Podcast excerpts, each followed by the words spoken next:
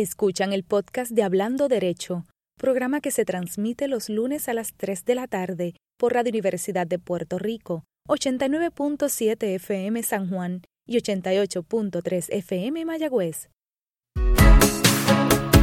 Aquí, Hablando Derecho, dialogando sobre ley, proceso y acceso. Un programa para conocer el mundo de las leyes y su relación con nuestra vida cotidiana. Ahora con ustedes, la licenciada Sonia Ivette Vélez Colón. Saludos, bienvenidos amigos Radio Escuchas a esta nuestra octava edición de Hablando Derecho, dialogando sobre ley, proceso y acceso. Soy Sonia Ivette Vélez Colón y transmitimos desde el corazón del recinto de la Universidad de Puerto Rico, aquí desde Radio Universidad.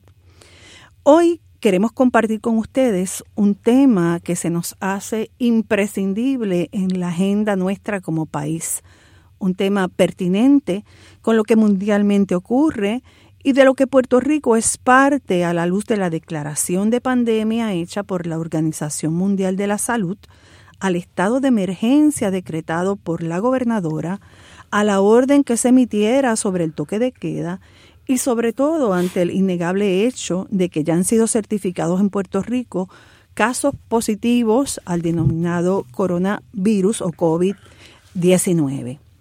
El programa de hoy pretende compartir valiosa información desde la perspectiva del derecho, pero sobre todo con lo relacionado al mundo judicial y al mundo laboral, a la luz de las decisiones y las órdenes que se han tomado a nivel mundial y local, y examinar cómo éstas afectan particularmente a los trabajadores.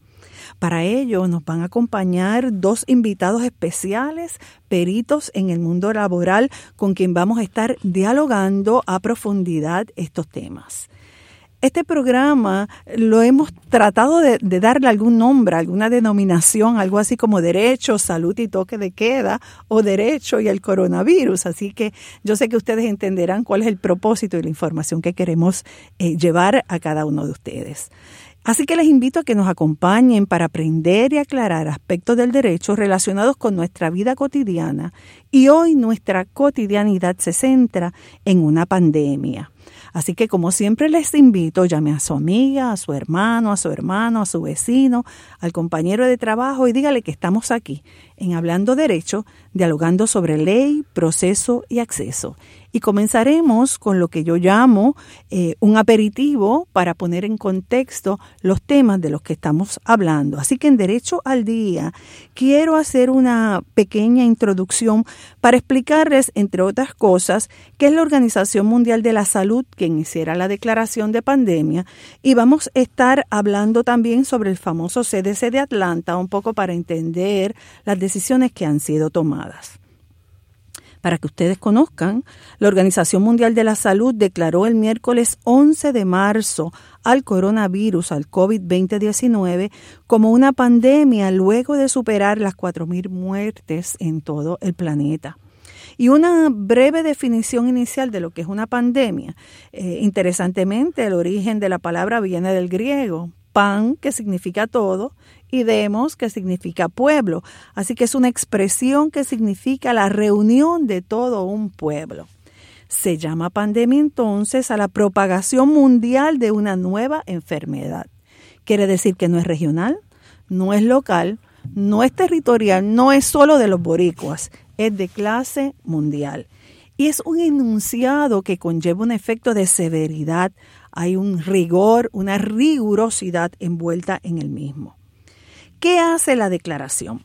Pues la organización, ¿quién la hace? ¿Quién hace la declaración? Es la pregunta. La hace la Organización Mundial de la Salud. Miren, la Organización Mundial de la Salud se organizó hace 72 años, el 7 de abril de 1948, porque ese es el día que se celebra el Día Mundial de la Salud. Y hay 150 oficinas alrededor del mundo y la sede se encuentra en Ginebra, en Suiza. Y me pareció interesante compartir con ustedes que una de las cosas que señala la constitución de la Organización Mundial de la Salud, la OMS como se conoce, dice así, la salud es un estado de completo bienestar físico, mental y social y no solamente la ausencia de afecciones o enfermedades. Así que es muy pertinente esta declaración en la Constitución de la OMS con respecto a la situación que estamos viviendo como país. La Organización Mundial de la Salud ejerce el liderazgo mundial en materia de salud pública y trabaja junto con los gobiernos del mundo para que todas las personas gocen del grado máximo de salud que se pueda lograr. Su objetivo, por supuesto, es limitar y frenar la propagación, en este caso, del coronavirus. Sé que ustedes han leído, conocen todas las medidas que se nos han informado para limitar la propagación de esta enfermedad, así que por supuesto no las voy a repetir, pero sí en el transcurso del programa vamos a hacer énfasis a decisiones muy importantes que se han tomado que afectan nuestra vida cotidiana. Lo otro que quería compartir con ustedes es lo relativo al Centro para el Control y la Prevención de Enfermedades, lo que se ha estado hablando por ahí, el famoso CDC de Atlanta, ¿verdad? Que todas las pruebas que se han hecho tienen que ir al CDC de Atlanta. El CDC es, un, es una agencia o es una división del Departamento de Salud y Servicios Humanos de los Estados Unidos, cuya responsabilidad a nivel nacional radica en el desarrollo y la aplicación de la prevención y control de enfermedades, salud ambiental y la realización de actividades de educación y promoción de la salud. Y como ustedes han escuchado, tiene su sede en Atlanta, Georgia. Forman parte, vuelvo y repito, del Departamento de Salud y Servicios Humanos del Servicio de Salud Pública de los Estados Unidos. Ha sido muy pertinente en la situación que estamos viviendo, toda vez que al encontrarnos ante una experiencia nueva, donde todavía se están haciendo investigaciones, no tenemos una vacuna, incluso la prueba no se estaba haciendo aquí en Puerto Rico, pues hubo que tomar determinaciones y enviar las pruebas iniciales a el CDC de Atlanta, confiados en que yo sé que ya muchos de ustedes han oído que aquí en Puerto Rico se van a comenzar a hacer las pruebas próximamente. Entre otras cosas que ha pasado, aquí en Puerto Rico el 12 de marzo la gobernadora decretó un estado de emergencia y se dio a la luz pública la noticia de los primeros casos de coronavirus en la isla. Pero el 15 de marzo se firmó una nueva orden ejecutiva tomando medidas más severas y rigurosas. Esta orden decretó un toque de queda como parte del esfuerzo por evitar la propagación del mortal virus y ese toque de queda inició anoche, ayer a las 9 de la noche, con lo que se ha denominado un lockdown y vamos a explicar un poco más adelante de qué trata eso. Esta orden ejecutiva ordenó el cierre parcial de las agencias gubernamentales y de todo comercio y aplica, entre otras cosas, a las salas comerciales, a los cines, a los teatros, a los casinos, a los negocios de bebidas alcohólicas y cualquier otro negocio que fomente la aglomeración de personas. Así que, amigos, esta ensalada inicial que he hecho en lo que yo llamo el aperitivo, sé que son los temas que a ustedes les interesan. Y si a ustedes le interesan esos temas, a nosotros también. Así que es tiempo ahora de iniciar nuestro diálogo con nuestros invitados aquí en Hablando Derecho.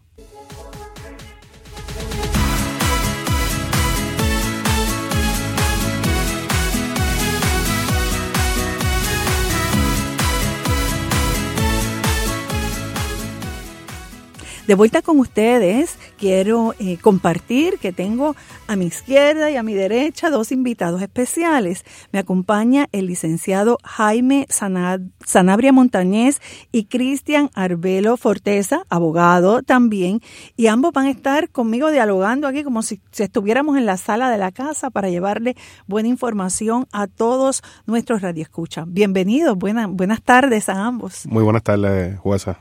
Buenas tardes. Qué bueno, qué bueno tenerlo. Que el licenciado Sanabria siempre me dice jueza. El juez siempre juez, no importa que se haya retirado, juez. qué lindo. Bueno, eh, el licenciado Sanabria es socio de un bufete especializado aquí en, el país. El nombre es... Es hija SBGV, es un bufete de práctica completa, representamos todo tipo de clientes corporativos, pequeñas y grandes empresas en todos estos temas. Pero se destaca también por ser un extraordinario profesor de Derecho Laboral en la Facultad de Derecho de la Universidad de Puerto Rico. Muchas gracias, Huesa. Y Cristian también es egresado de la Facultad de Derecho de la Universidad de Puerto Rico y está laborando en el bufete con el licenciado Sanabria. Eh, pues les agradezco eh, que quieran compartir conmigo y sobre todo con todos nuestros radioescuchas esta eh, información tan importante que sé que vamos a poder a todos ellos. Yo mm, decía que hace unos días atrás hablábamos sobre las medidas a tomar en el área de trabajo cuando aún todavía podíamos asistir a trabajar. Pero ha cambiado un poco el panorama en Puerto Rico a partir del día de ayer, ¿es correcto? Eso es correcto, Jueza. Sí.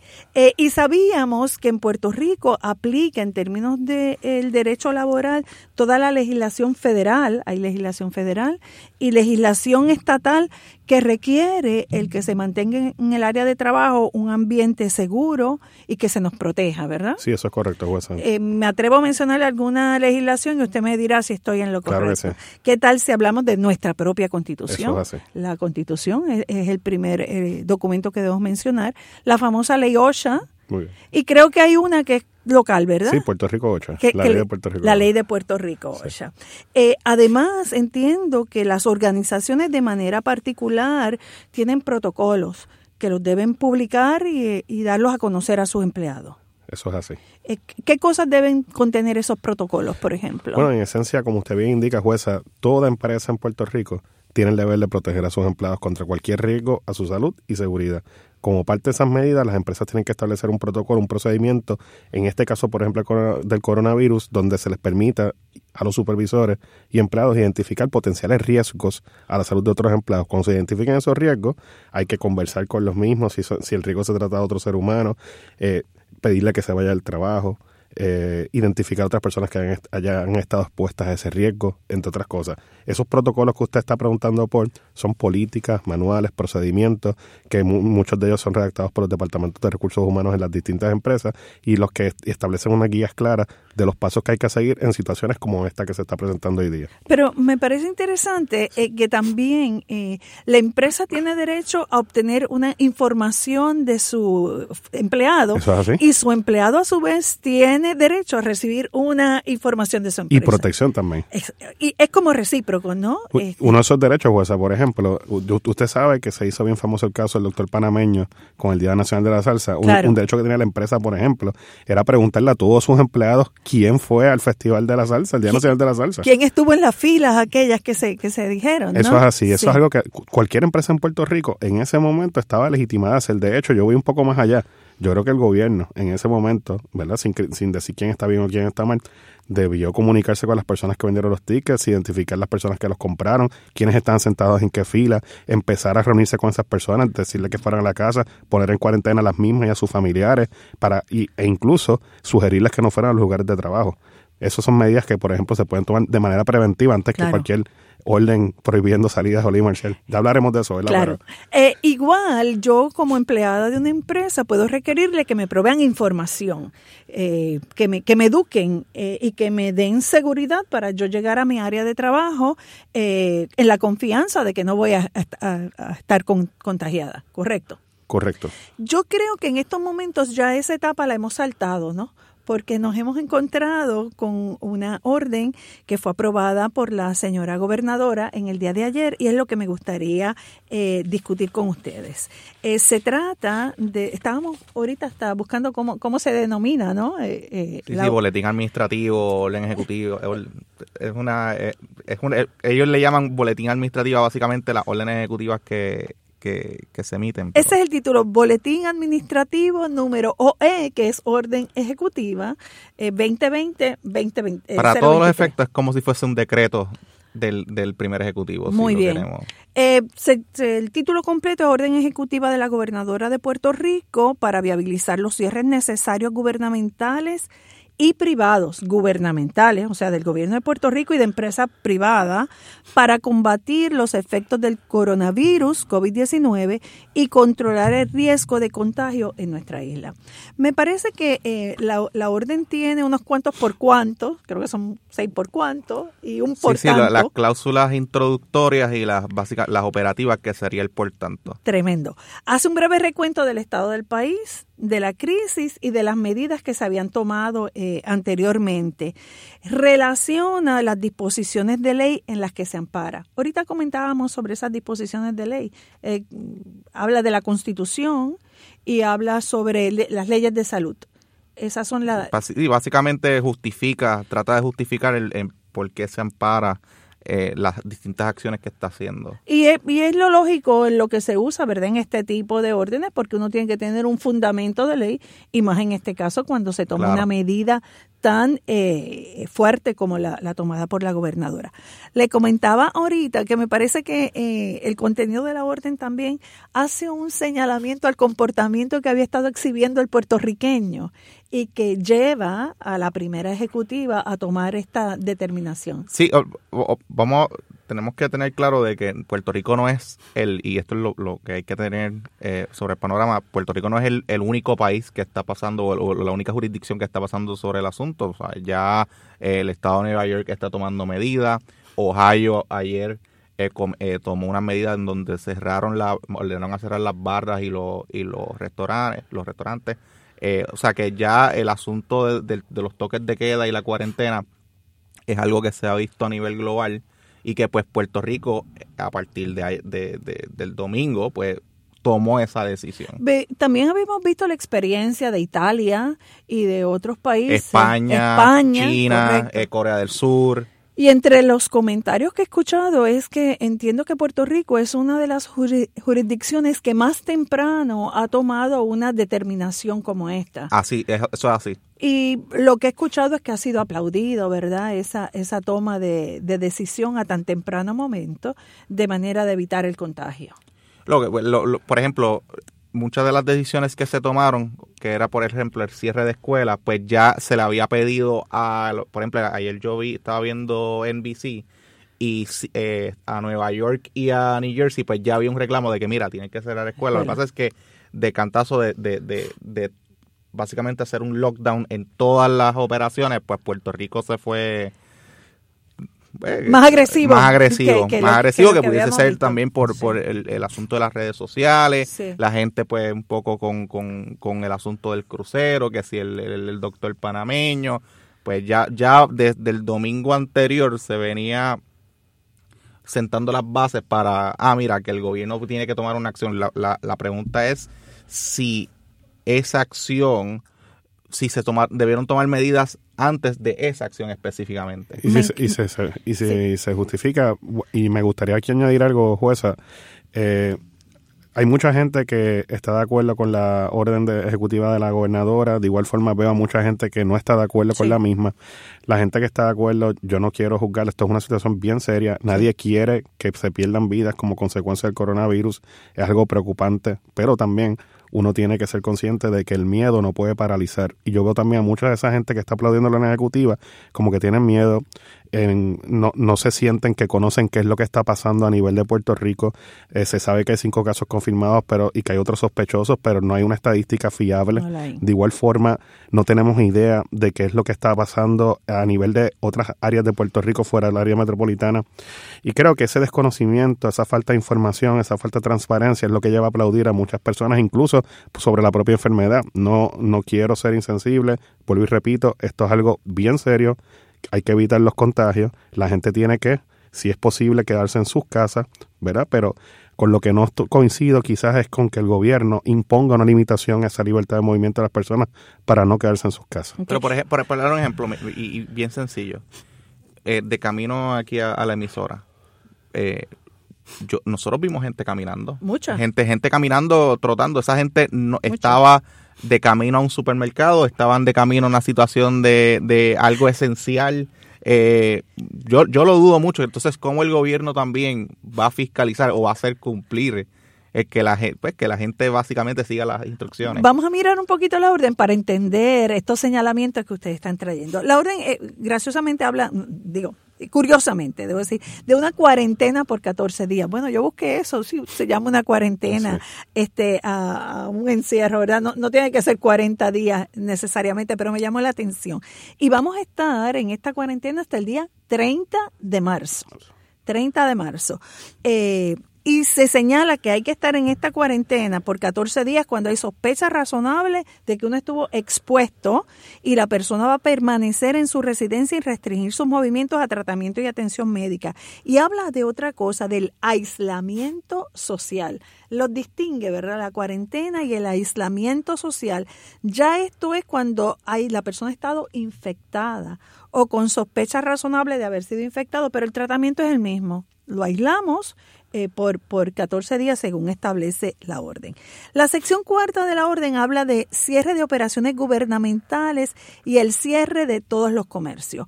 Yo creo que es más fácil entender lo que es el, cierre gubernamental que el cierre de todos los comercios. Eso es así. ¿Es el bufete de ustedes un comercio? Sí, definitivamente, según está escrita esa orden y según fue aclarado después por la señora gobernadora, eh, esa orden ejecutiva da una directriz a todo comercio, incluyendo eh, centros de servicio o empresas que proveen servicios que dependen de ese sector, a quienes durante estos días hasta el 30 de marzo no abran, a menos que se traten de servicios esenciales. Y bufetes como el nuestro, ¿verdad? Que difícilmente puedan caer dentro de la definición de lo que es un servicio esencial, pues se ven afectados e impactados. Claro. Eh, por ejemplo, eh, hay bufetes que se dedican a asesorar a la banca y vamos a ver que la banca va a estar este, abierta. Correcto. Eso podría entenderse que el bufete puede... Este, la orden no es clara. Eso que usted mismo señala, jueza, es una buena manera de verlo para cualquier bufete que quiera justificar su apertura, por ejemplo, pero la orden no es muy clara y como está redactada y según lo que se expresó ayer, eh, dar impresión de que la intención de la gobernadora es que toda empresa que no sea la que está expresada en esa orden no abra. Ah, ¿Hasta qué punto uno establece la, línea? Eh, porque, por ejemplo, de la misma forma que se pudiese hablar de los bufetes, eh, se pudiese también hablar de, del asunto agrícola, por ejemplo, de camino para acá, eh, había una queja de, del, del, sector agrícola de que, bueno, pues mis empleados van a poder trabajar si, si, lo, si lo si lo, el ganado o los frutos que salgan de la agricultura no llegan a la góndola, pues ya ahí se afecta el servicio esencial. O sea, que también es una cosa de... Es el alimento, sí, sí.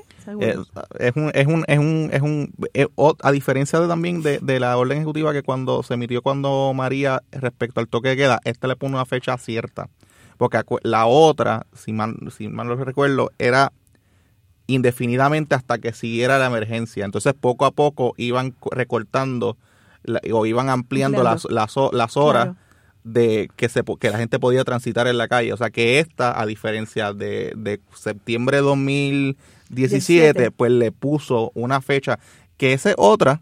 ¿Piensa usted que la gobernadora podrá o no podrá revisar esa, esa fecha? Yo sí, hay que ver si la, si la gobernadora decide ampliar esa fecha. De que mm. tiene la facultad, la tiene, pero para eh, marzo 30 esto estará resuelto.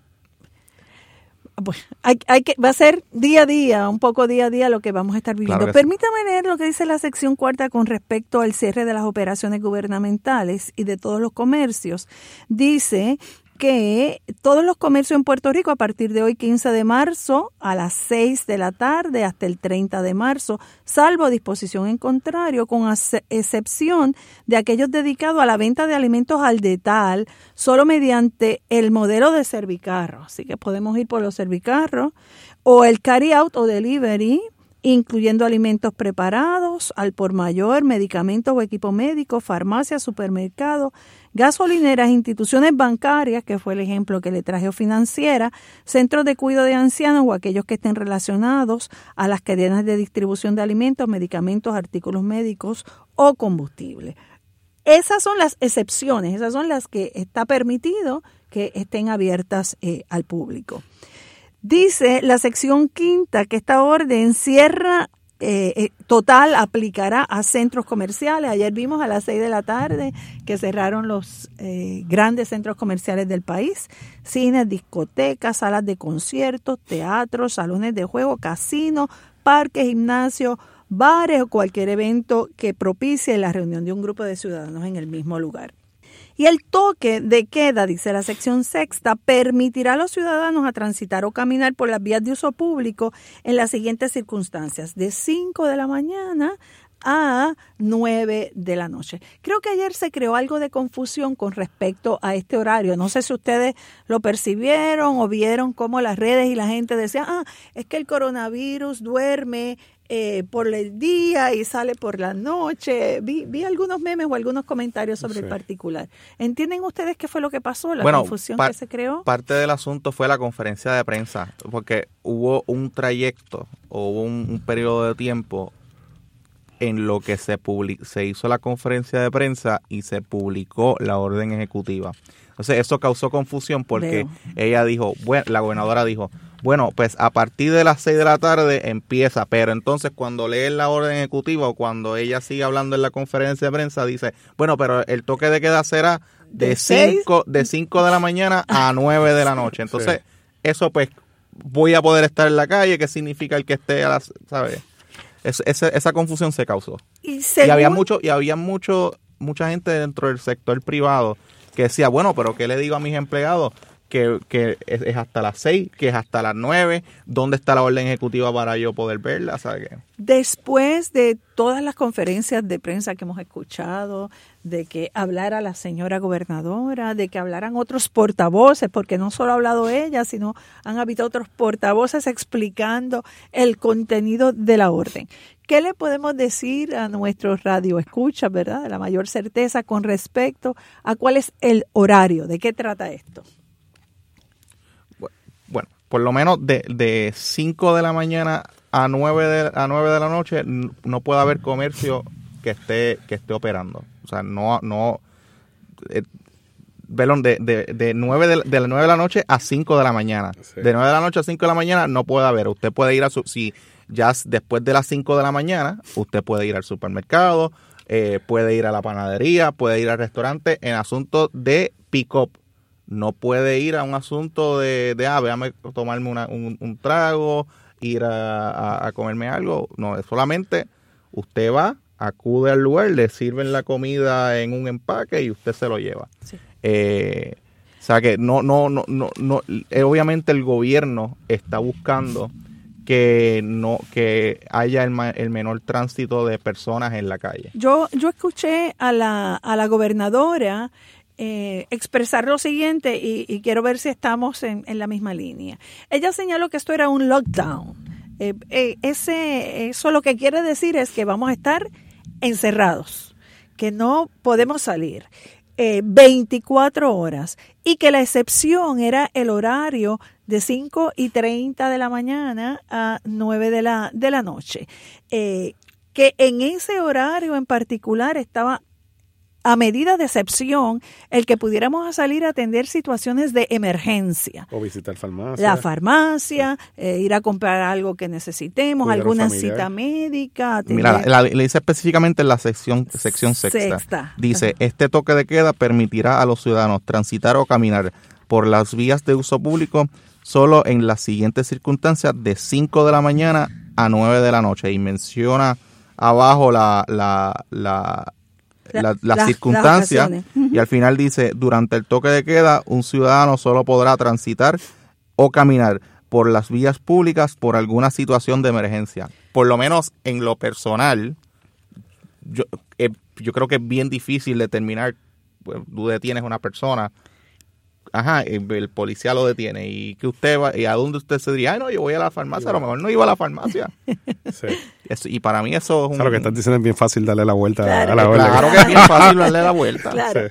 Claro, pero la idea, ¿verdad? Lo que le quiero llevar a nuestro público es que me pareció a mí que la intención gubernamental en estos momentos es que nos quedemos en claramente, casa. Claramente, claramente. Nos vamos a quedar en casa, 24 horas en casa. Ah, tengo una necesidad, la excepción es ese horario de 5 de la mañana a 9 de la noche bajo las circunstancias que establece la Independientemente, el ciudadano que nos está escuchando, independientemente de si hay una orden ejecutiva o no, lo ideal sería que se quede en su casa. Y no por usted, por ejemplo, el, licenciado Zanabria y yo, eh, pues por, posiblemente no, no nos pase nada si tenemos coronavirus sin que Dios nos lo quiera, pero a personas que son más vulnerables, que a lo mejor pueden estar expuestos a pues inmunocomprometida. Claro. Es una cuestión de solidaridad con uno mismo y solidaridad con, los, demás. con los demás y con el pueblo. Vamos a hacer una breve pausa. Eh, al regreso solo me resta tocar de la orden ese último punto que traíste. ¿Cuál es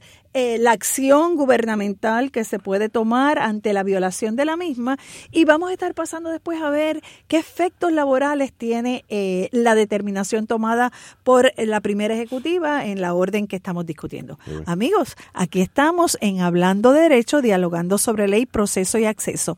Quédense con nosotros que regresamos para discutir este tan importante asunto pertinente para nuestra vida cotidiana.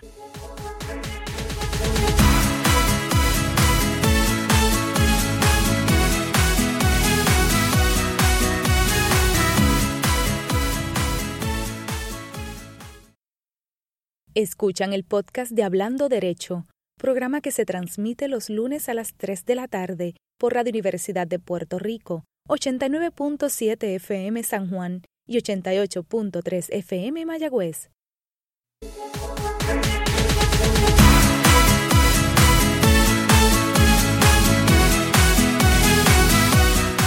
Aquí amigos regresamos a Hablando Derecho dialogando sobre ley, proceso y acceso. En la tarde de hoy nos acompaña el licenciado Jaime Sanabria Montañez y Cristian Arbelo Forteza. Y hemos estado hablando sobre el contenido de la orden aprobada por la primera ejecutiva, donde se inició en el día de ayer de un toque de queda y hay otro contenido que hemos estado discutiendo. Le decía antes de la pausa que eh, interesaba, que ya nos restaba eh, con respecto a la orden, hablar de cuál puede ser la sanción ante el incumplimiento de la misma. La orden dispone que si usted no se mantiene en su casa en los horarios establecidos por la misma o viola el contenido o disposiciones de la misma, está sujeto a unas penalidades. Está sujeto a unas penalidades y esas penalidades son lo voy a leer específicamente aquí, la sección octava, ante el incumplimiento de las disposiciones contenidas en esta orden ejecutiva de emergencia por cualquier persona y o empresa se implementarán las sanciones penales y aquellas multas establecidas por las disposiciones de cualquier ley aplicable y la ley 20 del 2017, que es la ley que se aprobó para la emergencia, o sea, la, ley la ley de 2017, la ley 20 de 2017, entiendo que es la ley de seguridad pública. Y amparado en esa ley es que hace el, según enmendada, que no excederá las, los seis meses o una multa que no excederá eh, los cinco mil dólares o ambas penas a discreción del tribunal. Que eso es eh, básicamente... Eso, sería interesante también dialogar con algún experto en derecho penal, ¿verdad? Si a través de la orden ejecutiva efectivamente se puede crear algún delito, la violación de algún delito, e imponer las penas que señala la orden. Lo que sí es que si hubiese una violación también entra en juego todo el proceso judicial habría que comparecer al tribunal, llevar a las personas ante la consideración de un magistrado, hacer, escuchar la prueba, las determinaciones de causa pertinente y, llevar a cabo todo el, proceso criminal. Pero como hablábamos ahorita, esto más de sentido común y yo sé que el pueblo de Puerto Rico, el país, eh, ha creado conciencia de la situación que tenemos y va a tomar las cosas con mucho juicio y, con calma con respecto al mismo. Y aunque la orden tenga muchas deficiencias eh, constitucionales, lo ideal es que cada ciudadano, ¿verdad? Como usted dijo, tenga solidaridad y respete y obedezca en lo posible dicha orden. Me, me parece fantástico el señalamiento, pero solo para hacer el ejercicio mental y un poquito auscultar el, el derecho aquí envuelto, ¿puede el gobierno, el ejecutivo, emitir una orden tan amplia como aparenta ser esta? Bueno, mi opinión como profesor, eh, jueza, es que no. Esta orden parece ser, como ha dicho el Colegio de Abogados, como dijo el ex juez Irán Sánchez, eh, parece ser una ley marcial. ¿Y cuál es la diferencia? Bueno, la ley marcial es una ley, ¿verdad? Es un estado de situación de emergencia en distintos países donde sus agencias y organismos normalmente son débiles, no funcionan, donde se suspenden de manera temporera los derechos. E incluso en esas jurisdicciones donde se... Y, hablo de derechos fundamentales. Y en esas jurisdicciones donde se han invocado leyes marciales, pues también hay tribunales militares y se le dan unos poderes amplios al gobierno y a la milicia para mantener el orden en una jurisdicción. Eh, aquí no se ha invocado como tal una ley marcial, pero se están suspendiendo unos derechos fundamentales del ciudadano tal como lo es la libertad de movimiento, entre otros, ¿verdad? Incluso algunos pudiesen argumentar que también se está violando la libertad de culto, la libertad de, asociarse en las distintas iglesias y dominaciones, pero principalmente el de la libertad de movimiento. Eh, este tipo de lockdown, como usted mencionó ahorita, jueza, en ningún estado de los Estados Unidos ahora mismo eh, se está haciendo ni se ha reconocido. Y es porque históricamente hay jurisprudencia sobre este tema, pero bastante antigua y vieja. Eh, para uno justificar este tipo de cierre o de restricción de salir de la casa, ¿verdad? De una persona, tienen que hacer unas circunstancias muy extremas y no estoy aquí minimizando la situación del corona. Como les dije, la gente tiene que cooperar, eh, nadie debe morir por esto, pero se, eh, el gobierno puede justificar este tipo de acción en unas circunstancias muy particulares y se reconoce normalmente bajo las constituciones de esas jurisdicciones cuando tú la quieres eh, aplicar con respecto a una población particular, ya sea contra un grupo específico de portadores del virus corona que, ya tú identificaste o contra personas no sería que cercanas. ¿No sería discriminatorio en, ese caso? En ese caso no, no. sería discriminatorio, pero ya tú estás particularizando a un grupo. Aquí tú... Con, un fundamento y con una base. Con un fundamento y con una base. El problema de esta orden ejecutiva es que lo estás haciendo de aplicación general y también se la estás aplicando a personas que no tienen el virus, personas que necesitan... Y a mí lo más que me preocupa, y lo mencioné, lo mencionado en distintos foros, jueza, es que en Puerto Rico es una realidad. Aquí, eh, lamentablemente, nunca se dio el esquema de sustitución de importaciones de la cepa de los años 70 donde se pretendía crear una burguesía nacional. Aquí hay mucho empleado asalariado que depende de la industria de servicios, mucho asalariado que vive de cheque a cheque, muchas personas que no tienen los recursos para hacer una compra completa en estos supermercados y mantener toda una familia, que necesitan salir a la calle, necesitan recibir propina, recibir este compensación por llevar de un sitio a otro a otra persona, que lamentable, y que tampoco cogen cupones ni reciben ayuda de gobierno. Es de esa clase media o esa clase media baja que no necesariamente recibe ayuda gubernamental, que estos días se les va a hacer muy difícil, que no van a tener dinero para, para alimentar a sus Me ha dado tanta información, licenciado, que, que, me tiene de verdad este, impactada y me parece que es información importantísima que, la, que la desmenucemos porque eh, realmente eh, es preocupante. Eh, déjeme preguntarle, había tiempo para, para anticipar esta orden y de, y de prepararse para un cierre, tanto, eh, tanto la empresa como, como los empleados. Definitivamente se debió dar un periodo de transición, para que toda empresa eh, o todo comercio, como dice la orden. se pudo anunciar, en, tal fecha vamos a iniciar. a partir de tal, fecha, Y, y, entonces, nuevamente, y hago énfasis, se hizo la conferencia de prensa y no se publica automáticamente la, orden ejecutiva, que eso causó confusión. Eh, y, y, liendo por la, línea del licenciado Sanabria, eh, bueno, ¿qué va a pasar con esta gente, por ejemplo, con sus hipotecas? Con la luz, porque ellos dijeron, ah, no lo dijeron en la orden ejecutiva, dijeron por expresiones de, del, del portavoz de asuntos públicos y por expresiones de la gobernadora, ah, no se le va a cargar la luz, no se, no se le va a cortar la luz, no se le va a cortar el agua. Bueno, pero ¿dónde está eso escrito? Si, si la orden se hubiese hecho con una fecha prospectiva, ¿verdad? Con alguna anticipación, ¿qué, medidas podían haber tomado los patronos y qué medidas podían haber tomado los empleados? por lo menos, por lo menos, por lo menos a los patronos se le pudo haber dado el día para que ellos prepararan a los empleados de cuáles son las instrucciones a seguir. Pues mire, pues usted busque los materiales para trabajar en la oficina y se los regrese. Este va a ser el mecanismo que vamos a trabajar. Identificar la información confidencial, qué documentos se van a digitalizar, cuáles van a ser las instrucciones a los empleados en cuanto a cómo manejar ese trabajo remoto, desde qué lugares o no pueden trabajar, quién puede tener acceso a la computadora, quién va a poder ver la videoconferencia, si tienen que estar presentes por videoconferencia, entre otras cosas. Porque queremos mantener la economía del país, no, no queremos, no, queremos, paralizar. no queremos paralizar el país. Así que eso se pudo haber hecho este, con alguna anticipación. Y, siguiendo un poco, jueza, la línea de, de Cristian, es bien importante lo que Cristian está diciendo porque lamentablemente ayer yo escuché una conferencia de prensa de la Asociación de Bancos que no sé, eh, simplemente lo que fue, lo que hice fue escucharla brevemente, ¿verdad? Pero hablaban de que si las personas no podían pagar la hipoteca de este mes, pues que llamaran, se comunicaran y hablaban hablaba de que si las personas no iban a poder pagarla el mes siguiente, que se comunicaran y hablaran. Si tenían un préstamo de, auto, que llamara y hablara. No decía, le vamos a dar la moratoria. No decía, coge una moratoria y vas a tener que pagar retroactivo. Yo creo que en circunstancias como esta... Pero no, te, no, te vayas, no te vayas tan lejos. Y, independiente, los que viven de renta. Los que viven de los renta. que viven de renta, ¿qué, qué van a hacer? El desahucio. ¿Qué, van a hacer? ¿Le van a, le van a hacer el desahucio? Eh, ¿Van a tener una ayuda económica? Y, y, esto se une a la situación que no había finalizado en, en, el área sur, con toda la situación que se había dado con los movimientos telúricos, ¿verdad? Que todavía estábamos buscando qué cosas iban a hacer las instituciones bancarias con las hipotecas. Y, y definitivamente, esto, jueza, aquí lo que se ha creado en Puerto Rico es una situación, y lo voy a decir aquí por primera vez posiblemente, de fuerza mayor pero una fuerza mayor causada por el gobierno. ¿Por qué? Porque el gobierno te está obligando a ti a cerrar. Y cuando eso sucede, cuando tú no tienes herramientas para ir contra el gobierno o abrir, ¿verdad? Y cuando digo ir contra el gobierno no quiero que se malinterprete, no estoy incitando a ningún tipo de...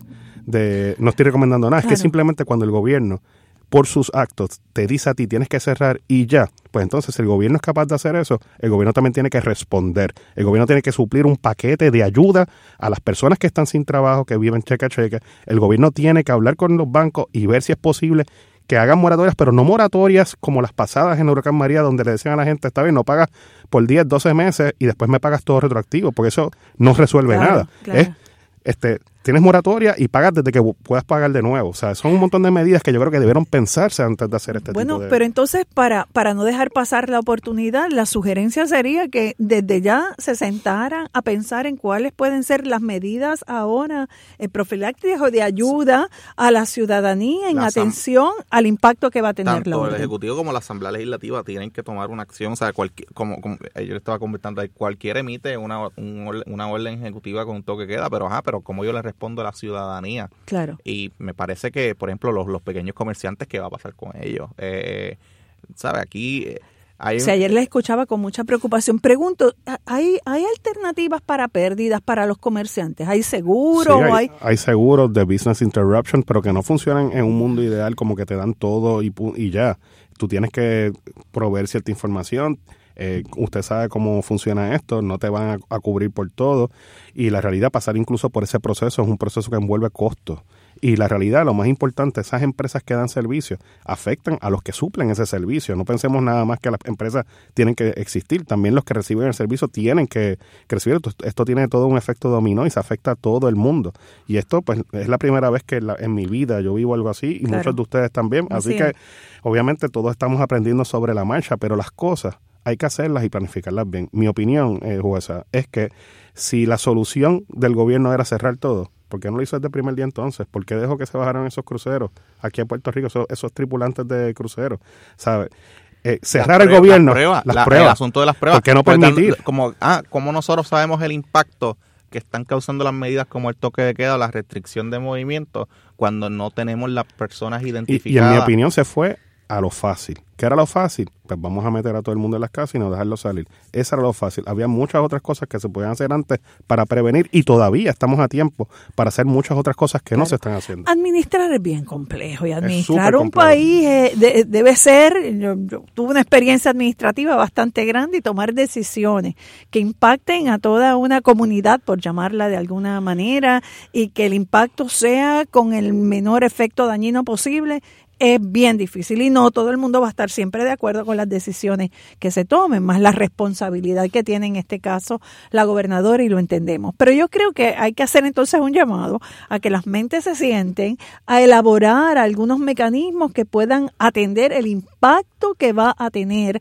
estos días encerrados en la casa con una situación en una economía deprimida, en un país donde hay una quiebra envuelta, donde tenemos una junta de supervisión fiscal que toma decisiones sobre nuestras finanzas este todos los días. Con unos planes, con unos planes fiscales, que, no, que no tienen contemplado esto. Esto, esto es algo absolutamente nuevo. Yo creo que el caso ante la jueza Taylor Swain, el caso de quiebra en el Tribunal Federal, va a tener que tomar otro, otro giro realmente. Eh, hablábamos de ese impacto que sufre el patrono y usted nos adelantaba el impacto que puede sufrir el empleado. Eso es así. Eh, aquí se ha estado hablando mucho de las posibilidades de trabajo en línea, de las videoconferencias que creo que estaban mencionando algunos datos sobre eso. magistral para que por primera vez en la historia se maximice lo que se conoce como el trabajo remoto. Y cuando hablo de trabajo remoto me refiero a trabajo que se realiza desde alguna parte a través de las tecnologías. Y cuando digo de alguna parte, una parte que no sea necesariamente el centro de trabajo del obrero. Y es la situación perfecta para que se maximice. ¿Y por qué le hablo, jueza, de maximizar? Porque fíjese usted, nosotros como visualizamos el trabajo, históricamente lo vemos como que la persona tiene que llegar al mismo. Pero usted sabe que Puerto Rico, y mucha gente no lo sabe, ¿verdad? En Puerto Rico hay un 48% de pobreza extrema. Hay muchas personas que no tienen vehículos para llegar desde Orocovis hasta San Juan para trabajar desde Ponce. Y lamentablemente en nuestra sociedad la única manera de conseguirle trabajo a esa gente era pues pidiendo que llegase un carro y si no tiene carro pues no cumplir con las funciones. Pero hoy día la manera de hacer negocio y trabajar se puede hacer desde la casa, se puede hacer en distintos centros y el trabajo remoto es una oportunidad para llegar a sectores marginados de la población que no tienen ese tipo de acceso. Por ejemplo, me refiero a las personas con diversidad funcional a las personas que viven en, en, condiciones de pobreza extrema, que no tienen acceso a un carro, pero que a lo mejor pueden tener internet, entre otros grupos de la sociedad. O sea que las nuevas tecnologías de la información, como se les denominan, van a, van a ser una herramienta que pueda reducir ese 48% que usted ha, señalado. Eso es así, un, experimento social. Y le pregunto, ¿se le paga igual a quien hace el trabajo remoto? Bueno, hay que ver qué tipo de empleado es, si es no exento, si es exento. pero la norma general, jueza, vamos a cualquier empleado que trabaje desde la casa, cualquier empleado, hay que compensarle por ese trabajo. Si el empleado no puede trabajar desde la casa, ¿verdad? Si no puede trabajar la casa, pues entonces si se trata de un empleado exento, que es el que hace, el que poncha, el que trabaja, le pagan por hora, el que hace tareas mecánicas. Ese es el exento. Sí, el, no exento. No exento. El, no exento. El que poncha. El que va todos los días y pone el dedito. Yo espero que ya no hayan tarjetas, ¿verdad? Sí, ya todavía yo creo que en algunos trabajos. Pero ese empleado, el no exento. Ese es el empleado, el no exento es el que poncha por hora, es el que, empleado que recibe overtime por el tiempo que trabaja en exceso, el que recibe vacaciones de enfermedad por ley. Ese empleado no exento. Si no trabaja, no se le paga. Pero por eso mi sugerencia es, aquí nadie quiere que ningún trabajador en Puerto Rico se quede sin su, sin su sustento. Así que todo patrono cuidadosamente, en mi opinión, debe evaluar cuáles balances de, los balances de vacaciones que tienen estos empleados, pagarles de ahí, cuando se agoten los balances de vacaciones, ocultar si procede pagarle de, la licencia por enfermedad e incluso ser creativos y ver si hay alguna manera de, y sé que es fuerte, y ojalá el gobierno de, no, desempleo, los puedes colocar en licencias de fondos, sino, pero si el gobierno llegase a dar el estímulo que todos estamos esperando, ya Trump habló la semana pasada un estímulo para todos los patronos y esas cosas, pues que se bueno, Ya bajaron, hasta los intereses de... De, la, claro, y, eso, eso es positivo, pero ojalá... los préstamos. De los préstamos. claro, ojalá se busquen maneras creativas de crear licencias especiales donde se les paguen a estos empleados por ese periodo. Por desastres naturales. Por desastres naturales o algo así. Ningún patrón ahora mismo está en la obligación de hacer eso. Yo espero que el gobierno, ya que, como dijo ahorita, el gobierno decidió cerrar todos los comercios, que asuma su responsabilidad histórica y como parte de esa responsabilidad histórica asigne unas partidas para todas esas empresas que tiene personas sin trabajo, para que esas personas puedan, esas empresas puedan pagar a esos trabajadores sin trabajo. Por eso. Le, iba a mencionar algo que, y que es algo que no se ha discutido mucho. Por ejemplo, el licenciado Sonabra estaba hablando de los empleados exentos y los no exentos, pero aquí también hay mucho, hay muchas personas que son contratistas independientes. Eso iba a preguntarle, exacto qué va a pasar los con trabajadores autónomos. ¿qué, va, ¿Qué va a pasar con ellos? Porque, ¿Y, los, convenios colectivos? Hay que, hay, que, respetar los convenios colectivos. Muchos de ellos contemplan este tipo de situaciones, situaciones de fuerza mayor. Y fíjense, vuelvo y repito, esto, esto no es una situación de fuerza mayor típica, es una fuerza mayor impuesta por el gobierno. Así que... O sea, no es el, eh, no es el caso de eh, un huracán, huracán o los movimientos Un apagón, un temblor. Esto es algo que el gobierno mismo creó. Claro, que entendemos por qué lo creó, pero ciertamente es una decisión La, la pregunta es si el coronavirus es algo de fuerza mayor. Yo creo que es más bien el enfoque debe ser en, en el cierre del gobierno, ¿verdad? Pero hay que ser práctico. Ojalá el gobierno cumpla con su deber histórico, ayude a estas empresas y esas empresas a su vez puedan pagarle por ese tiempo de cuarentena que, como Cristian dijo ahorita, quién sabe si dure más de 14 días a estos empleados. Eh, déjeme ir un momentito a, a, lo del trabajo remoto que me pareció tan interesante. ¿Hay reglas en estos momentos por el cual se lleva o se realiza a cabo ese trabajo remoto? Y creo que entre las cosas que me, mencionaba ahorita, hablaba sobre issues de seguridad, de confidencialidad, de privacidad. Sí. ¿Eso ya está regulado en...? No, Eso, eso, eso es bueno que lo plantee jueza. Definitivamente, definitivamente en Puerto Rico se hace falta una legislación que atienda el tema del trabajo remoto. ¿Por qué? Como estamos identificando, ya dijimos que esto es una oportunidad histórica para empezar con el trabajo remoto desde la casa. Ahora mismo hay muchas interrogantes que le van a surgir a los patronos con esta situación. Número uno, ¿cuánto tiempo yo sé que el empleado trabaja desde la casa? ¿Cómo llevo esa contabilidad? ¿Cómo la llevo? ¿Incurren horas extra? Yo le puedo exigir a un empleado que prenda la cámara del iPad o la cámara de su computadora para yo asegurarme que está trabajando todo el tiempo. en mi casa. Si estoy, ahí hay un hecho de privacidad. Y esa es la pregunta, ¿se lo puedo exigir o no? ¿Hasta dónde llega mi derecho? Y si el empleado yendo a la cocina de su casa se cae, ¿eso es un accidente de trabajo? Por ejemplo, o le aplica el seguro vecino, esos son muchas interrogantes. O puedo ir, eh, bueno, ahora no puedo ir a los lugares que acostumbra ir la gente a conectarse y a trabajar. Puedo ir a un Starbucks y entonces que alguien en la mesa de atrás vea que yo estoy bajando un documento confidencial de la empresa. Tengo que, yo puedo exigirle al, al empleado que ponga un password en su computadora para que nadie más vea mientras la persona sale. ¿Y qué pasa si se extravía esa computadora o si se la hurtan en uno de esos sitios? Y en estos momentos no hay ninguna regulación, ninguna... Que regule el trabajo, remoto, en Puerto Rico, no. De igual forma, usted sabe que el trabajo remoto, habíamos hablado de sector de la población como los de diversidad funcional o, los, o personas que están en desventaja económica, pero también la mujer embarazada. La mujer embarazada muchas veces usted sabe que no se levanta de la misma forma todos los días y, está, y muchas de ellas están cansadas y sufriendo. ¿Por qué no le damos esa herramienta también a todas esas mujeres embarazadas para que cuando estén durante el periodo de embarazo trabajen desde la casa?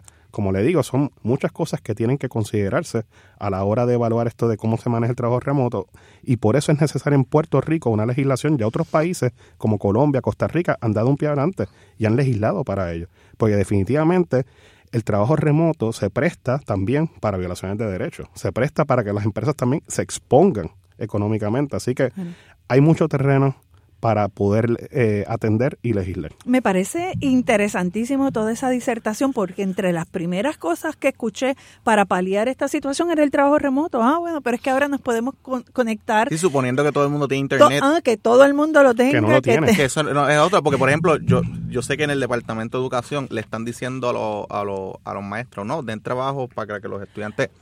Está difícil porque ya no, ¿Dónde puedo buscar los libros? O sea, es, es un o sea que, que, son dos cosas. No solo es todos estos aspectos que nos ha traído, sino es la posibilidad de yo conectarme, de que efectivamente haya eh, la infraestructura que me permita a mí hacer esa, esa conexión. Y como dice Cristian, yo voy a evaluar a un empleado igual o de la misma manera que lo evalúa un centro de trabajo si, por ejemplo, el empleado no tiene la misma velocidad del Internet en su casa. Claro. Le puedo exigir el mismo nivel de desempeño. Que ese documento suba y que pueda trabajar y que pueda enviarlo. y, y, qué pasa? Si yo le exijo al empleado que tenga la misma velocidad en Internet y eso para el empleado le cuesta dinero, tengo yo que pagárselo, yo patrono, suplírselo. O, o le digo que saque de su salario mínimo y que con su salario mínimo se compre para beneficiarme a mí. Son cosas que obviamente... Yo creo que han hecho un catálogo que después voy a escuchar el programa un par de veces para eh, anotarlo, porque me parece que, y no sé si ustedes tienen ese catálogo ya hecho o han, pensado eh, sobre él, o es que se nos ha ido ocurriendo, se les ha ido ocurriendo aquí. Las conversaciones son buenas. Son buenas, eh, porque creo que es un, un, asunto que hay que tomarlo con, con mucha con mucha seriedad. habló ahorita, no, no quiero dejarlo ir, sobre los, las personas que trabajan y que, y que compensan su salario a base del pago de propina. Esto esto me preocupa.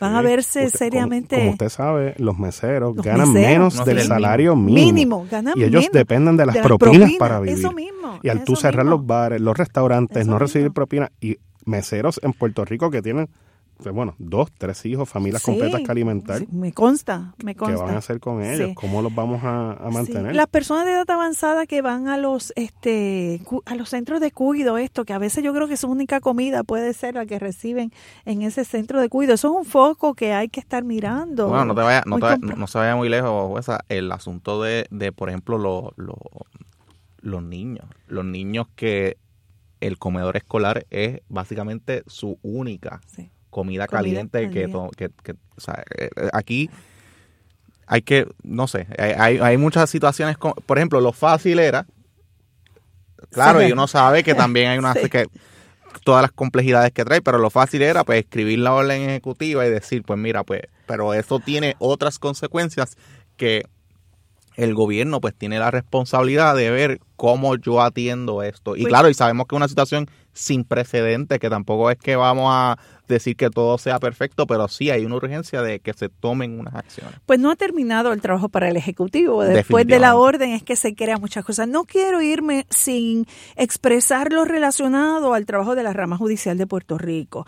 Ayer la jueza presidenta emitió un último comunicado eh, que se une, ¿verdad?, a la, a la orden a partir de hoy, lunes 16 de marzo, hasta el 30 de marzo, pues eh, no se van a estar atendiendo los casos de la misma manera.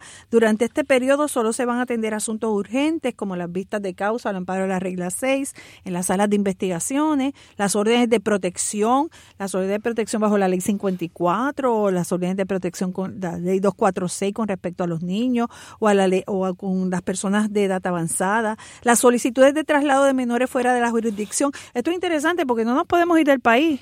En esta ocasión la solución no es irnos del país porque no sabemos a qué lugar vamos a ir con una situación peor que la que estamos pasando nosotros. Así que eso trae un elemento distinto. Asuntos de familia y menores de carácter urgente, órdenes de ingreso involuntario al amparo de la ley de salud mental, entre otros. Yo creo que debemos estar pendientes de alguna orden administrativa que emita la jueza presidenta con mayor detalle, donde establezca la suspensión de los términos, la extensión de los términos y la manera en que van a estar operando eh, las distintas regiones judiciales. Se me ocurre pensar, ¿se va a permitir la presentación electrónica? Ahora que está el Sistema Unificado de Manejo y Administración de Casos para que los abogados radiquen. Así que hay muchísimas cosas interesantes que plantear. Eh, no se los tengo que invitar en una ocasión próxima. ¿Verdad que sí? Siempre está disponible. Pues, pues yo para empezar quiero agradecer el que estuvieran este rato conmigo con tanta información tan buena, tan importante y toda la que se nos ha quedado en el tintero, toda esa lista de cosas que sé que debemos anotar porque hay unas propuestas interesantes que considerar. Así que muchas gracias a ambos por haber compartido este diálogo. A ustedes, amigos, mi agradecimiento por estar y acompañarme siempre a Radio Universidad, a la dirección técnica de Figuel Arocho Santiago, que me acompañó en la tarde de hoy. Y nada, me despido de ustedes hasta el próximo lunes, aquí en Hablando Derecho, dialogando sobre ley, proceso y acceso. Nos vemos pronto. Hablando Derecho Dialogando sobre ley, proceso y acceso. Es una producción de la licenciada Sonia Ivette Vélez Colón para Cadena Radio Universidad de Puerto Rico. Escucharon el podcast de Hablando Derecho, programa que se transmite los lunes a las 3 de la tarde por Radio Universidad de Puerto Rico, 89.7 FM San Juan y 88.3 FM Mayagüez.